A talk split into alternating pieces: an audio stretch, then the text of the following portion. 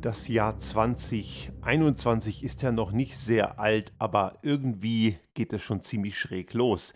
Neben Impfchaos und dem ganzen Wahnsinn, den wir ohnehin an der Backe haben, haben uns diese Woche sehr verstörende Bilder aus Washington, DC erreicht und das, was dort passiert ist, hat sich angekündigt. Es gab ja schon viele Vermutungen, es gab auch im letzten Jahr schon etliche Annahmen von diversen Leuten. Ich kann mich da an eine Kolumne von Sascha Lobo erinnern im Spiegel, in der er den Staatsstreich eines Donald Trump postulierte, wenn er denn die Wahl verlieren würde. Und es ist nicht ganz so gekommen, aber es ist letzten Endes doch sehr ähnlich. Natürlich sind es immer Annahmen, aber das, was sich dort abgezeichnet hat, war schon erkennbar und genau genommen schon sehr lange. Denn 2016, noch vor der Wahl, als dieser Möchtegern-Diktator ins Amt kam oder ins Amt gewählt wurde, er wurde erst im Januar 2017 dann angelobt, ähm, da hat er auch schon in gewissen Veranstaltungen, in Gesprächsrunden im Vorwahlkampf gegen Hillary Clinton auch schon sehr klar gesagt, auf die Frage, ob er das Wahlergebnis anerkennen würde, dann hat er auch klar geantwortet, nur wenn er gewinnt. Das war schon immer absehbar und der Typ war schon immer ein Psychopath und ein möchtegern Diktator und gerade gestern hat Twitter dann seinen Account gesperrt und da frage ich mich, warum erst nach über vier Jahren? Das wäre längst fertig gewesen. Der Typ war schon immer unzurechnungsfähig.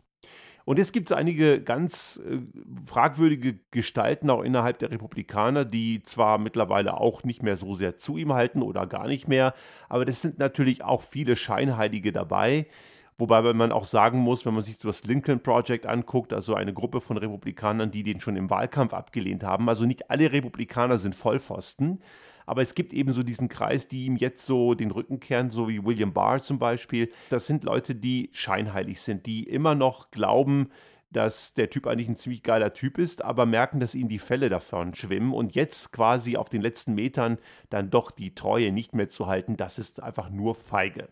Es bleibt zu hoffen, dass nach dem, was dort im Kapitol passiert ist, die Konsequenzen gezogen werden und zwar nicht nur für die Randalierer, die ganzen Wahnsinnigen, die da eingedrungen sind, sondern auch für die Republikaner, die diesen wahnsinnigen möchte gern Diktator bis vor kurzem noch gestützt haben oder es zum Teil immer noch tun sowie auch Trump selber, der gehört dringend vor ein Gericht. Das war eben ganz klar sein Verschulden und das seiner Machenschaften und es ging eben immer nur um ihn. Einer der Late-Night-Talker, Stephen Colbert, der hat es diese Woche sehr schön dargestellt. Der hat auch mal an seine Anhänger appelliert und ihnen klargemacht, was auch längst klar sein könnte, wenn man ein bisschen Hirn in der Rübe hat, dass der Typ einfach nur um sich, auf sich selbst schaut und dass ihm seine Fans komplett wurscht sind. Denn er hat ja groß auch angekündigt, äh, auch für diesen Tag auf das Kapitol zu, zu marschieren und dort präsent zu sein und sich quasi die vermeintlich gestohlene Wahl zurückzuholen. Den Wahnsinn faselt ja er immer noch. Und er hat in diesem Zuge auch gesagt, er werde auch mit ihnen dorthin ziehen, was er natürlich nicht getan hat. Er hat sich natürlich wieder mal verpisst, so wie ein Feigling es ganz typischerweise immer tut. Und darüber hinaus äh, erleben wir jetzt auch das, was Rechtsextreme auch immer tun. Sie tun etwas, merken, es kommt doch nicht so gut an, es ist nicht so das geworden, was sie wollten und versuchen es jetzt der sogenannten Antifa in die Schuhe zu schieben. Wobei man klar sagen muss, eine Antifa gibt es in den USA nicht, die gibt es auch bei uns nicht. Das ist einfach nur ein Kurzbegriff für Antifaschismus und das sollte eine Einstellung sein, die jeder vernünftige Mensch hat. Also Antifa ist gar nichts Despektierliches. Aber es ist ein Synonym für vermeintliche Randalierer, die es im Rahmen der Black Lives Matter-Bewegung ja auch immer wieder gegeben hat. Es gab dort Randalierer auch auf der guten Seite, keine Frage. Nur das sind eben nicht die breiten Massen gewesen. Die weit größeren Randalierer waren immer die Trump-Fans. Und das waren immer diejenigen, die die eigene, gerade auch amerikanische Geschichte immer mit Füßen treten. Jetzt ist natürlich das Ganze deswegen für uns Europäer sehr interessant, weil die USA immer so ein Vorbildland im Punkto Demokratie waren. Und das hat man immer so angesehen. Ich weiß, mein, meine Eltern sind ja im damaligen Jugoslawien aufgewachsen, sind ja mit Anfang 20 nach Deutschland gekommen. Und gerade wenn man in so einem Land wie Jugoslawien aufwuchs, wo ja ein, also Jugoslawien war ja ein blockfreier Staat, das heißt, dort lagen auch amerikanische Schiffe im Hafen. Und man hat natürlich dort immer wieder auch Kontakt zu amerikanischen Seeleuten gehabt. Und mein Vater hatte einen Onkel, der in den 50er Jahren in die USA ausgewandert ist. Und Amerika war immer so das Land, zu dem man aufgeschaut hat. So das Musterland der Demokratie. Und in einem solchen Musterland der Demokratie, das uns auch die Demokratie nach dem Zweiten Weltkrieg rübergebracht hat und auch hier diese, diese Region in Europa stabilisiert hat nach zwölf Jahren Naziterror, das ist selber in einer sehr misslichen Lage. Und das schockt schon etwas. Wobei, wie gesagt, das Ganze war nicht unabsehbar. Schon die ganze Trump-Präsidentschaft war eine Katastrophe und war ein mehrfacher Versuch, diese Demokratie zu zerstören. Und das gipfelte jetzt in diesem, in diesem Ereignis dieser Woche. Und hoffen wir, dass es nicht noch mehr irgendwelche weitere Gipfelstufen gibt, denn der Wahnsinnige ist ja leider noch immer im Amt. Und einer der CNN-Kommentatoren hat das diese Woche, ich habe mir das dann live auf CNN auch angeschaut, auch bewusst auch die korrekte Frage gestellt, wie sollen wir als USA, das Land der Demokratie, das mit der ältesten Demokratie der Welt, jetzt Ländern wie, wie China, die in Hongkong die Demokratie einreißen und auch selber alles andere als demokratisch sind, oder Länder wie Russland oder Belarus oder anderen Schurkenstaaten, jetzt erklären, wie man Demokratie macht, wenn wir es selber gar nicht richtig können. Ich möchte es nicht ganz so weit fassen. Die, die Frage ist berechtigt, wobei man auch sagen muss, dass die Checks and Balances bisher in den USA immer sehr gut funktioniert haben. Dieser Wahnsinnige konnte eben nie das tun, was er gerne getan hätte. Ähm, er hat auch in einer seiner zahlreichen Wutreden immer wieder auch mal gesagt, dass was für ihn Präsidentschaft bedeutet. Und er hat mal gesagt, Presidency means absolute power, was natürlich kompletter Unfug ist, denn Gewaltenteilung ist ja eins der wesentlichen Elemente einer intakten Demokratie. Aber letzten Endes müssen wir feststellen, dass die USA, so wie es bisher aussieht, diese Krise und diese wirklich desaströsen vier Jahre doch recht gut überstehen, weil anscheinend diese Checks and Balances immer noch intakt sind. Also diese Ausgleichsmechanismen und diese ganzen Korrekturstrukturen, die eben so einen Wahnsinnigen davon abhalten sollen. Und das haben die Gründerväter der USA anscheinend so gut entwickelt, dass auch ein Wahnsinniger wie Trump, der gerne Diktator wäre, eben nicht zu einem voll, vollendeten Diktator werden kann. Und wir müssen uns jetzt hier auf der europäischen Seite die Frage stellen, würden unsere Regierungsformen hier einen solchen Angriff genauso gut überleben. Und ich habe da ganz berechtigte Zweifel. Denn wir haben in Europa bereits genügend Beispiele, wo man sieht, dass die Länder, die bereits eine progressive, gute, intakte Demokratie hatten, mit eben diesen Strukturen, die das auch eigentlich verhindern sollen, dass es wieder zurückfällt in eine Totalität, dass die versagt haben. Allen voran kann man hier Polen und Ungarn nennen. Und das sind beides Länder, die von Leuten regiert werden, die Trump auch immer applaudiert haben.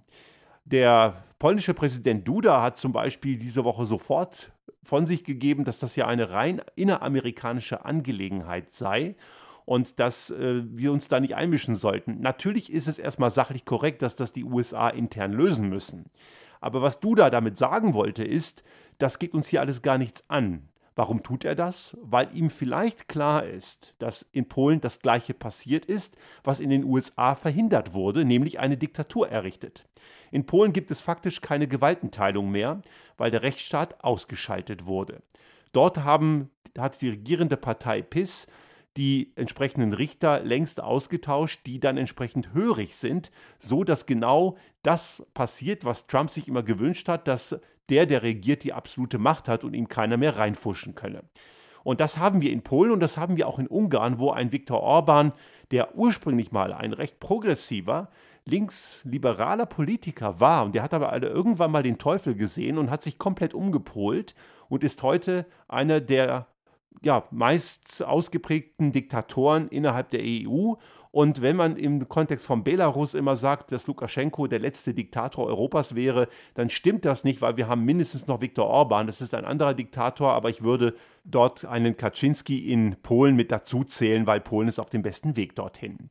Und das sind eben Leute, die, so wie Trump auch, und das eint diese ganzen Autokraten, dass sie letzten Endes nur um sich selbst besorgt sind und denen geht die Bevölkerung komplett am Popo vorbei. Das ist denen wurscht. So sieht man das auch dadurch, dass ein Viktor Orban gerne EU-Gelder dazu verwendet, um seine Familienmitglieder mit irgendwelchen Aufträgen und äh, anderen Annehmlichkeiten zu beglücken, während weite Teile der Bevölkerung immer noch im Dreck lebt. Und das ist in, bei allen autokratischen Strukturen so, das ist bei uns nicht anders. Und jetzt haben wir natürlich so die fragwürdigen Länder wie die sogenannten Visegrad-Staaten, eben Ungarn gehört dazu, Polen, auch Tschechien und Slowakei sind anfällig und auch Slowenien kippelt etwas. Auch der äh, slowenische Premier hat ja im November, so wie du da auch, äh, dem Trump äh, gratuliert, als er sich völlig zu Unrecht bereits zum Sieger ausgerufen hat, obwohl er offensichtlich verloren hat. Also wir haben diese autokratischen Strukturen und auch das Land, wo meine Eltern her sind, mein Heimatland Kroatien, ist auch in einer ganz, ganz schlechten Verfassung. Dort regiert eine rechtsnationale HDZ, die sich den konservativen Anstrich gibt, aber ganz knallhart nationalistisch ist. Da gibt es auch viele Parallelen zu Österreich, dazu kommen wir gleich. Und dort eben findet auch eine sukzessive Demontage demokratischer Grundstrukturen statt. Und das ist eben höchst bedenklich. Aber das ist jetzt so dieser osteuropäische Teil, wo manche vielleicht sagen, ja, das ist jetzt Osteuropa, hm, das ist bei uns ja doch besser. Und die Frage würde ich auch gerne nochmal auf den Prüfstand stellen. Wir haben ja in Deutschland im letzten Jahr im Rahmen dieser sogenannten Querdenkerbewegung, Achtung Etikettenschwindel, das was draufsteht ist nicht drin, die denken überhaupt nicht und schon gar nicht quer. Diese selbsternannten Querdenker demonstrieren ja regelmäßig gegen eine vermeintliche Diktatur und merken dabei nicht, dass sie sich schon in dem Moment widersprechen, wenn sie demonstrieren. Aber im Rahmen einer solchen Demo in Berlin gab es eine Gruppe von Leuten, ganz klar dominiert von Rechtsextremen, so wie die Querdenkerbewegung insgesamt auch mittlerweile von Rechtsextremen dominiert ist. Und die haben das äh, Berliner Reichstagsgebäude gestürmt und das als großes Symbol abgefeiert. Die sind zwar nicht eingedrungen, in dem Moment zumindest nicht. Die sind dort nicht eingedrungen, aber das Bild und die Botschaft, die sie haben wollten, haben sie gekriegt und sie fühlten sich am Ende auch ziemlich dominant und als Sieger. Und dort gibt es auch diesen Wahn, man müsse jetzt diesen Umsturz einleiten, weil das ja die vermeintlich böse Diktatur sei. Drin waren diese Pöbler und Randalierer dann einige Wochen später, weil eine rechtsextreme Partei im Bundestag sitzt und die haben sie eingeschleust.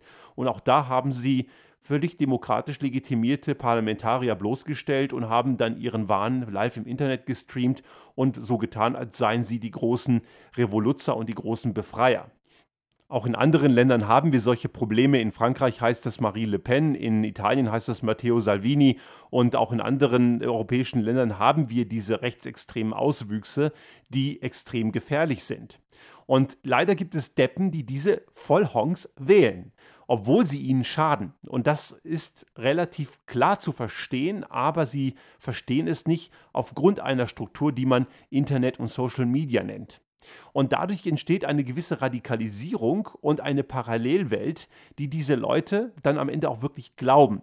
Und das ist das ganz Besondere von allen Verschwörungsmythen. Und der Rechtsextremismus ist ja nichts anderes als ein eigener Verschwörungsmythos, dass sie sich immer als Opfer fühlen. Sie fühlen sich bedroht und wenn man eben ein Opfer ist, dann darf man auch Gewalt anwenden. Also die einzige Situation, in der Gewaltanwendung legitimierbar ist, ist die Bedrohung des eigenen Lebens. Wenn also eine Frau von einem Vergewaltiger bedroht wird und die verletzt diesen Vergewaltiger tödlich, dann wäre diese Frau völlig zu Recht am Ende freigesprochen. Aber das ist eben nicht die Situation, die Rechtsextreme zu Recht beanspruchen können. Sie sind eben nicht in einer in einer Bedrohungsszenario. Sie konstruieren dieses Bedrohungsszenario und viele glauben es am Ende auch tatsächlich, dass dort eben die vermeintlich böse jüdische Weltverschwörung die Bevölkerung austausche. Das ist natürlich kompletter Unsinn und jeder, der ein bisschen Hirn hat, weiß, dass das Quatsch ist, aber wer weiß, der weiß aber auch, dass Menschen von Grund auf eben keine intelligente Lebensform sind und das sieht man eben in solchen Situationen. Nun kann man die Frage stellen, warum ist das in den letzten Jahren so deutlich geworden? Und die Frage lässt sich relativ leicht beantworten aus meiner Sicht. Denn wir haben Internet und Social Media. Und das verstärkt diese Blasen noch einmal mehr. Es gab immer Leute, die Verschwörungsmythen verbreitet haben, aber das blieb dann relativ regional im eigenen lokalen sozialen Umfeld, im Freundeskreis, auch in der Verwandtschaft zum Teil, wo auch immer aber jetzt blasen sie diesen Wahnsinn ins Internet heraus und sie glauben am Ende, sie sind viele. Daran sieht man auch einen Mangel an Medienkompetenz. Ich schweife jetzt hier ein bisschen ab, aber uns muss klar sein, dass das Internet und Social Media hier nach meiner Einschätzung mehr Schaden als Nutzen angerichtet hat, weil sich dadurch solche Radikalisierungsprozesse viel intensiver und viel klarer kanalisieren und wir wissen ja auch, rechtsextreme Täter sehen immer so aus, als seien es Einzeltäter, aber das ist eine weltweite Bewegung. Und jetzt kommen wir zurück zum Trumpismus. Das Problem wird nicht weg sein, weil dieser Möchtegern-Diktator nicht mehr im Weißen Haus sitzt und hoffentlich auch in diesem Jahr irgendwann in einem Gefängnis. Aber das Problem wird bleiben, weil seine Anhänger und die von Paranoia verfolgt sind, die bleiben. Und die werden weiterhin Unruhe stiften. Und wir haben in Europa eben diese Auswüchse eben im letzten Jahr unter anderem gesehen und ich befürchte, wir werden sie in diesem Jahr weitersehen. Jetzt haben wir natürlich noch ein weiteres Thema, was wir hier in Österreich beleuchten müssen. Wir haben es hier auch mit einem Trumpismus zu tun. Ich bin da mit Armin Wolf, einem sehr geschätzten Journalisten vom ORF, da nicht gleicher Meinung, wenn er sagt, man könne Trump und Sebastian Kurz nicht vergleichen. Ich vergleiche die sehr wohl und ich glaube, da gibt es viele sehr berechtigte Parallelen. Und schon die Tatsache, dass ein Trump einen Kurz ziemlich gut findet und ihn ziemlich dufte, das sollte eigentlich einem Sebastian Kurz Sorgen machen, tut es aber nicht. Ich glaube, er fühlt sich da eher geschmeichelt. Die Tatsache, dass Trump so rumpöbelt und plump ist, macht es zwar offensichtlicher, aber man sieht auch für einige nicht offensichtlich genug, aber Kurz macht das sehr ähnlich, nur eben auf eine sehr freundliche und etikettenorientierte Art. Auch er hat nicht gerade die Vorstellung eines guten Parlamentarismus. Er ist auch jemand, der Dinge, wenn es irgendwie geht, am Parlament vorbei macht.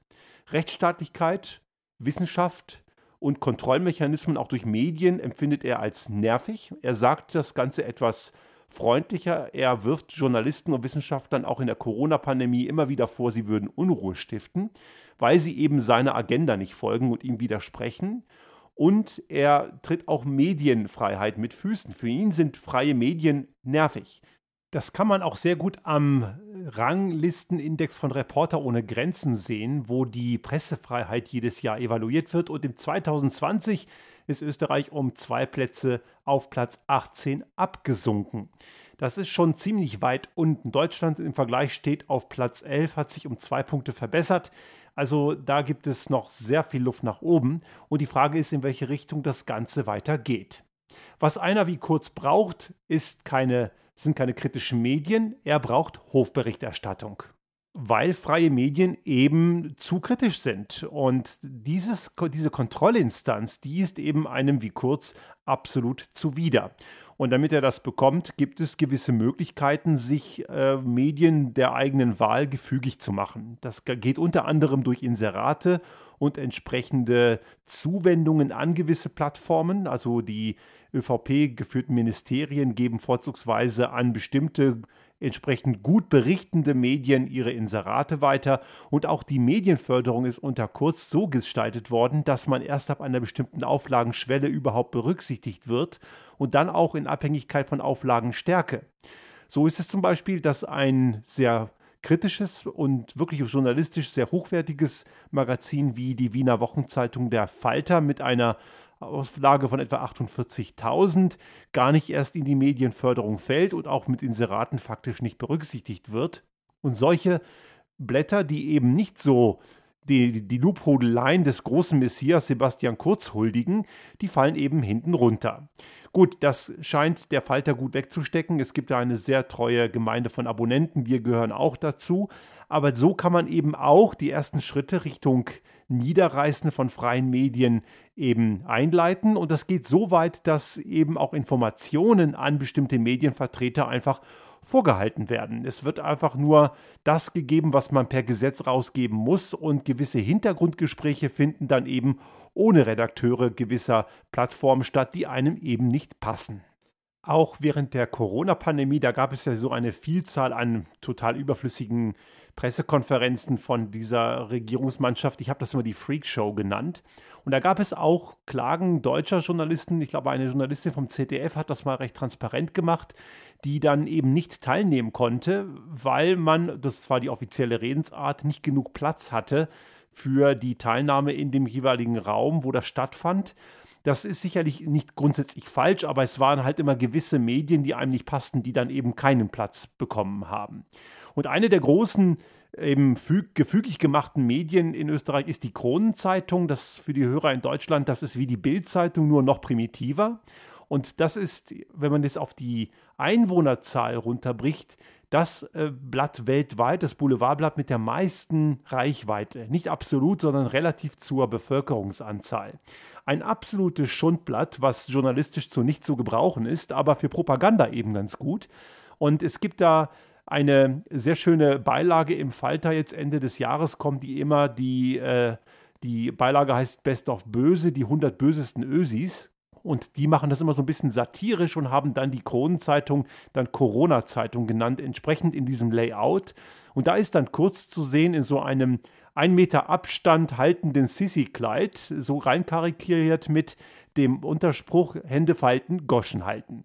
Und dieser Leitspruch, der war vielleicht für die ÖVP immer schon sehr zutreffend, aber Kurz hat das die letzten Jahre noch massiv intensiviert, denn einem Messias widerspricht man eben nicht. Und bei seinen Fans funktioniert das auch ganz gut. Und auch seine Fangemeinde, die wird sehr, sehr pampig, wenn man dann äh, widerspricht und kritisiert.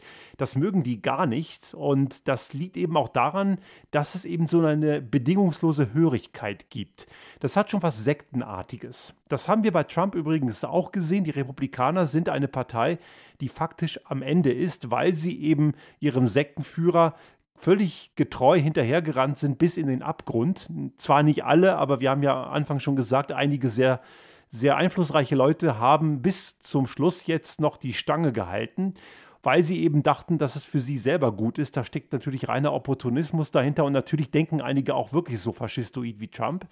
Aber wir haben das Problem eben auch hier bei uns und das können wir im ganzen kleinen Teil auch sehr gut sehen, dass eben diese Anhängerschaft gefügig gehalten wird und damit eben das funktioniert, weil für den Großteil seiner Anhängerschaft macht Kurz nichts Gutes, im Gegenteil, er schadet ihnen, aber damit sie glauben, er tut was Gutes, braucht er ein entsprechendes Marketingbudget dank Social Media und entsprechender Möglichkeiten ist man ja auf seriöse Medien gar nicht mehr angewiesen. Man erzeugt einfach seinen eigenen Medienkosmos und dafür hat er schon die letzten Jahre das Budget verglichen mit den Vorgängern locker um das Vierfache überzogen.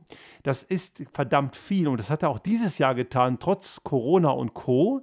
Und damit ist er Spitzenreiter in dem Bereich. Man sieht das auch bei der Personaleindeckung. Also wir kennen auch jemanden persönlich, der in seinem Social-Media-Team tätig ist. Und da sitzen 50 bis 60 Leute. In den Fachgremien sitzen noch nicht mal ein Fünftel von dieser Mannschaft. Und dann auch noch die Falschen. Das wissen wir auch. Da sitzen oft ehemalige Berater von so großen, unfähigen Beratungsunternehmen. Aber man merkt einfach an der Personalstärke, wo die Prioritäten sind. Und natürlich spricht nichts dagegen, dass man eine gewisse, ein gewisses Marketing macht, weil tue Gutes und rede darüber ist ja nicht grundsätzlich falsch.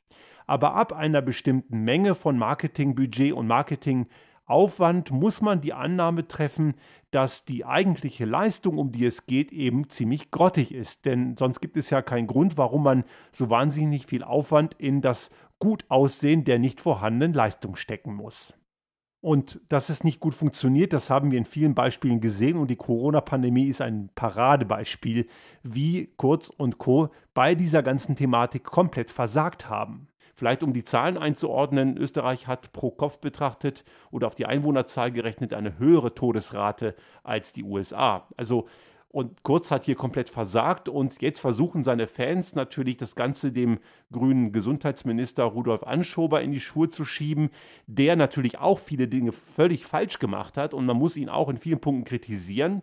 Aber ein Maßnahmenpaket lebt ja nicht nur von dem Gesundheitsministerium, sondern dazu braucht es auch Finanzministerium, Innenministerium, Wirtschaftsministerium und das Kanzleramt, das in Österreich für die Verfassungskonformität zuständig ist. Und Kurz hat mehrfach schon gesagt, was er von Verfassungskonformität hält, nämlich nichts. Einige seiner Gesetze, die unter seiner Regierung, auch der Vorgängerregierung, wo er mit der rechtsextremen FPÖ koaliert hat, sind vom Verfassungsgericht in Österreich kassiert worden. Und im Rahmen der Corona-Verordnung sind diese Verordnungen ebenfalls nicht verfassungskonform, halten einer solchen Prüfung nicht stand. Und da hat Kurz schon mehrfach klar gesagt, dass ihn das auch gar nicht interessiert, weil diese Verordnungen gelten eh nur wenige Wochen. Also daran sieht man auch, Verfassungskonformität findet er auch nur lästig. Eine weitere Problematik, die wir hier sehr gut sehen, ist, dass auch die Agenda von Nationalismus, Rechtsextremismus in der türkisen ÖVP komplett drinsteckt. Gerade im Kontext der Flüchtlingspolitik kann man das recht gut sehen und ich habe lange gedacht, das ist ein ähm, FPÖ-Anteil in seiner vorherigen Koalition, die diese asoziale, menschenverachtende Politik macht. Aber auch in seinem jetzigen Koalitionspartner mit den Grünen ist es genauso. Und das ist ganz klar eine türkise Agenda. Dort sieht man sehr deutlich, dass äh, es nicht einen rechtsextremen Koalitionspartner braucht, damit man eben Menschen, die in griechischen Lagern, die da vor sich hin verrotten und von Ratten angefressen werden, dass man dort die Menschen dort weiter verrotten lässt. Das, dazu braucht, braucht ein Kurz keinen rechtsextremen Koalitionspartner, das macht er schon selber. Und auch hier sieht man eine klare Agenda von Menschenverachtung, von Menschenfeindlichkeit. Und wenn er könnte, wäre er auch gerne Alleinherrscher. Es ist eben nur alles sehr viel feiner verpackt. Und mittlerweile wählen auch viele FPÖ-Wähler mittlerweile ohne Probleme die Basti. ÖVP, weil sie ihre kompletten sozialen und christlichen Werte längst verloren hat. Und wir haben es hier eben auch mit einem Übergangszustand zu tun. Österreich ist noch nicht so schlimm wie Ungarn, aber noch nicht so stabil nicht mehr so stabil wie Deutschland zum Beispiel. Also Österreich ist in einem sehr desolaten Zustand in der Regierungsform und es bestehen gewisse Gefahren. Und diese sind natürlich nicht unerheblich. Und so kommt es auch, dass ein sehr renommierter Verfassungsjurist, der Herr Heinz Mayer, der war lange Zeit an der Uni in Wien und ein, ein sehr geschätzter Ansprechpartner, wenn es um verfassungsjuristische Fragen geht. Er hat einen sehr guten Gastbeitrag in der Zeit geschrieben, letztes Jahr und dort hat er der österreichischen Demokratie postuliert, dass sie auf der Intensivstation liegt. Also mit, dem, mit der Ergänzung, es ist noch nicht zu spät, aber die Lage ist sehr ernst. In Deutschland ist es sicherlich um einiges besser. Dort haben wir die Problematik des Nationalismus und auch der, der Tendenz, Verfassungsstrukturen und Gewaltenteilung nicht zu mögen und abzulehnen in mehr oder weniger expliziter Form, nicht innerhalb der Regierungsparteien aber wir haben durchaus eine Oppositionspartei im Bundestag sitzen, die dort nicht hingehört. Das ist eine verfassungsfeindliche, grundgesetzfeindliche, faschistoide Partei, sprich die AfD, und auch die sind gefährlich, denn natürlich muss man sich immer darüber im Klaren sein, man braucht keine Mehrheit von Wahnsinnigen, da reicht eine, reicht eine gewisse kritische Masse. Gift ist eben auch in gewissen kleinen Mengen bereits toxisch.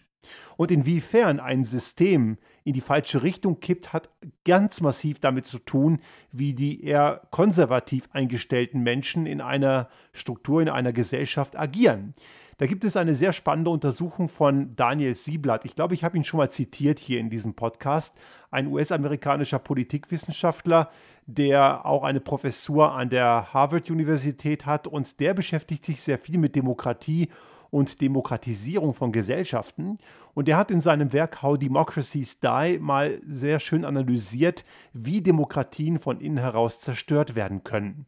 Und dort zeigt er sehr gut auf, dass ein wesentliches Element über die Frage, ob eine Demokratie überlebt, die Frage ist, wie sich Konservative schlagen und ob sie bereit sind, sich und ihre Position von Rechtsextremen kapern zu lassen.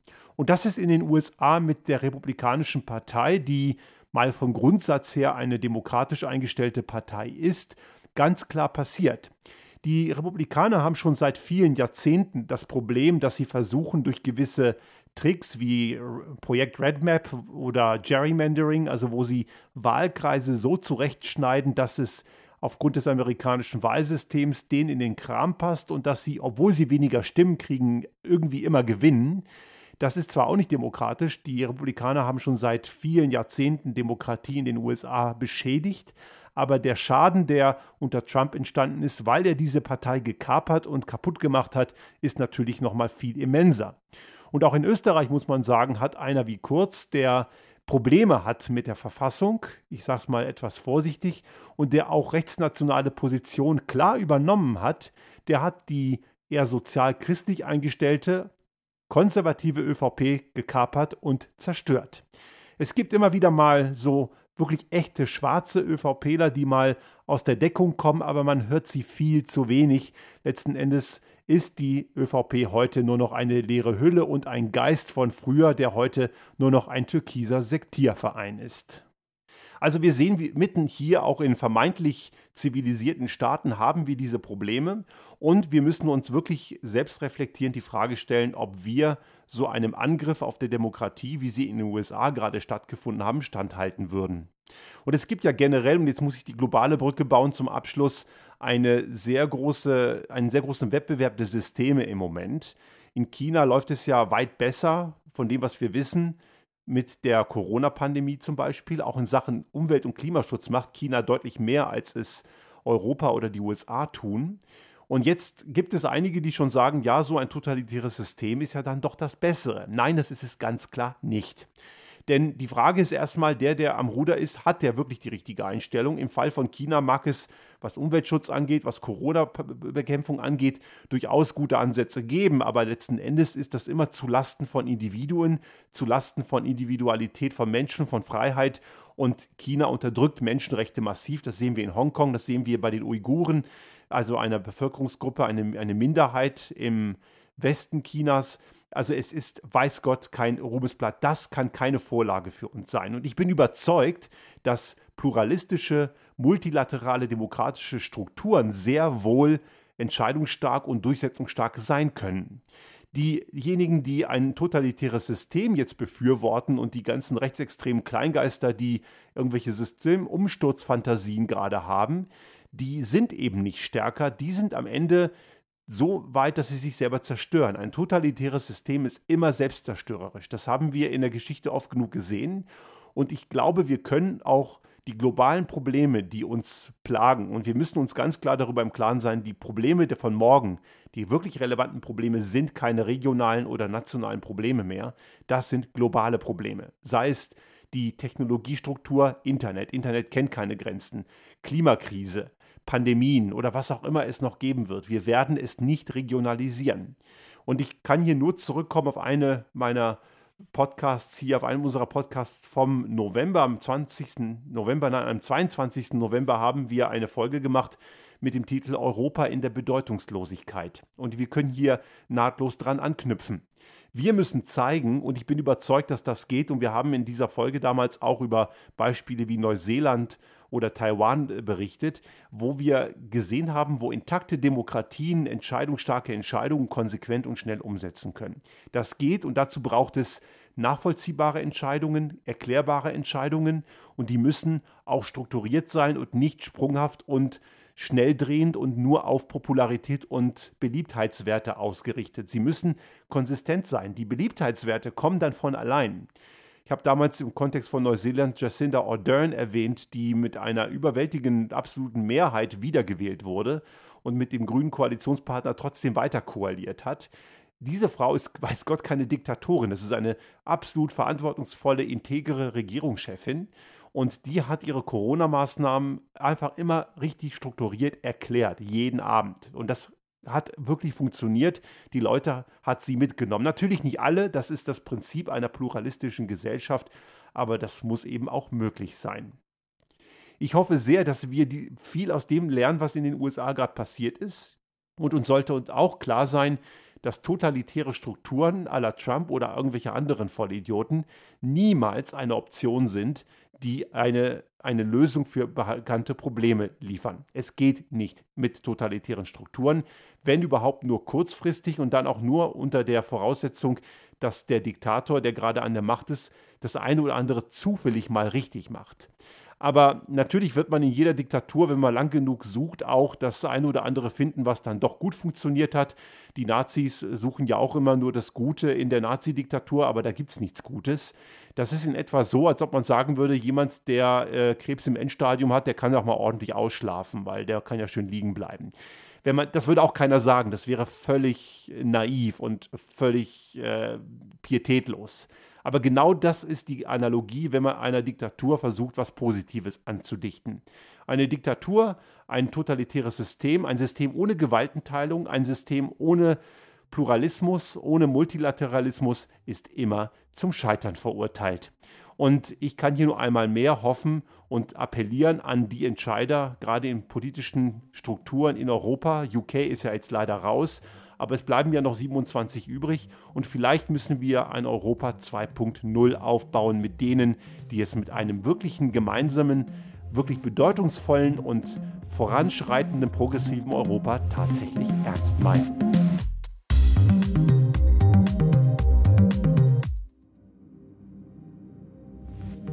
Sollte Ihnen unser Podcast gefallen haben und Sie auch künftig keine Folge verpassen wollen, dann abonnieren Sie uns einfach auf den gängigen Kanälen wie zum Beispiel iTunes, Spotify oder anderen Podcast-Hostern oder auch auf unserem YouTube-Kanal finden Sie immer mit dem einen Tag Verzögerung die aktuelle Folge unseres Restart Thinking Podcast und selbstverständlich freuen wir uns in Zeiten der Aufmerksamkeitsökonomie über das eine oder andere Like.